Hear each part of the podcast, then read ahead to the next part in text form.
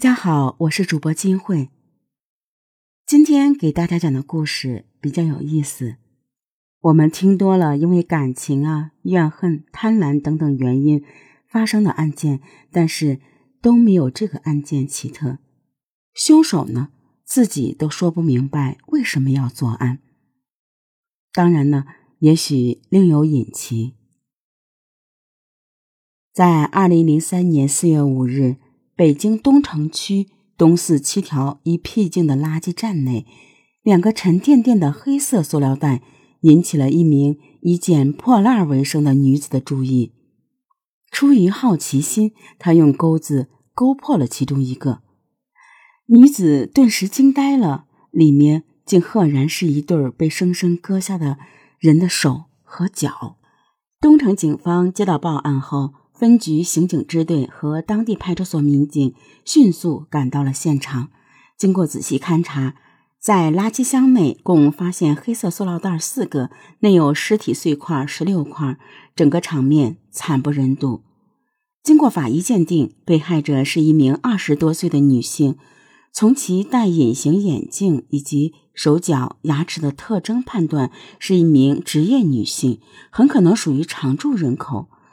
究竟是什么人杀害了他呢？为了使案情真相大白，首先呢要确定被害者的身份。为此，警方立刻展开了调查。根据特征，侦查员初步判断死者为文员或银行职员。同时，根据部分尸块被垃圾覆盖，确定凶手曾多次从容抛尸。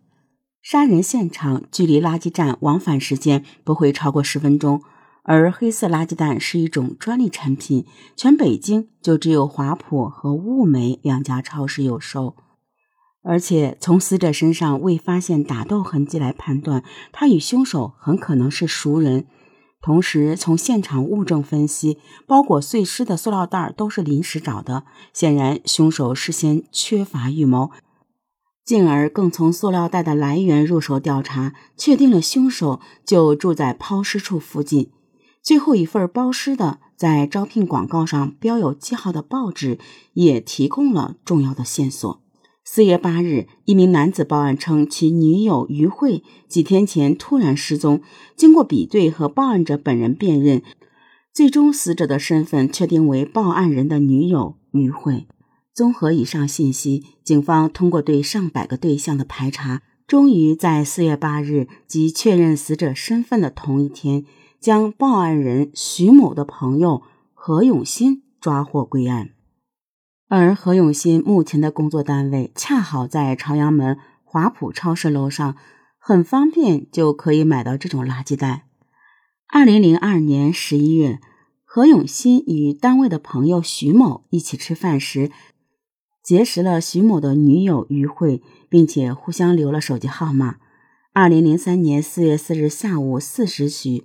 于慧因与男朋友吵架后心情不好，便约何永新一起逛街散心。之后，两人回到何永新在东四的住所闲聊。两人在聊天中，何永新听于慧说，其因工作辛苦，心情不太好。好高骛远、脾气暴躁的何永新听后心想。徐某挣的钱比自己多，于慧的工作比自己好，他们的生活条件比自己好得多，他都心情不好。而自己作为会计大专毕业生，却始终找不到合适的工作，越想越心烦的他，感觉活着就更没有什么意思了，于是决定把于慧杀了。交谈中，趁于慧不防备，何永新突然发难，用皮带将其勒死。之后，他将死者的衣服扒下，尸体放在一个大塑料浴盆内，往床下一塞，倒在床上呼呼大睡。次日醒来，何永新开始琢磨如何处理尸体。为此，他特地买了两把刀。喜好厨艺的他，最喜欢用刀一点一点的把鸡。或排骨分割开，而不喜欢用刀剁，所以在处理尸体时，他也顺其自然地采用了这样的方式。在自己家里对尸体进行了肢解之后，他分两次将头和四肢抛到了附近的垃圾站，而躯干部分则装进了一个黑色的旅行箱，扔到了积水潭附近。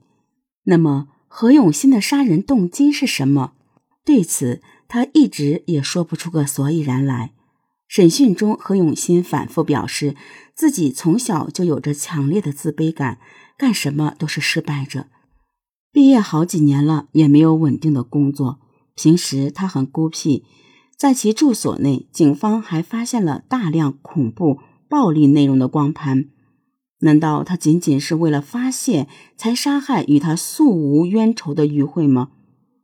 无论如何，有一点是毋庸置疑的：他将为自己的暴行付出应有的代价。何永新当时承认自己故意杀害于慧并碎尸，但何永新在法庭上说。被害人确实死在自己家中，但被害人是自己用皮带勒住自己，造成窒息性死亡，其死亡与自己无关。当时何永新认为，如果报警，对他的前途和名声会造成不利影响，于是，在第二天碎尸并丢弃。何永新解释说，以前承认自己故意杀人，是因为觉得自己碎尸的行为很不好，自己也不想活了，所以对公安机关编了个故事，说自己故意杀人。但是现在还是想说出事实真相。当法庭指出，根据科学常识，如果没有任何外力，个人是无法用皮带勒死自己。何永新的脸色变得苍白。将眼神转开，解释说，自己也不知道于慧怎么会勒死自己。二零零四年四月二十九日，何永新在北京市中级法院判决后，押赴刑场执行死刑。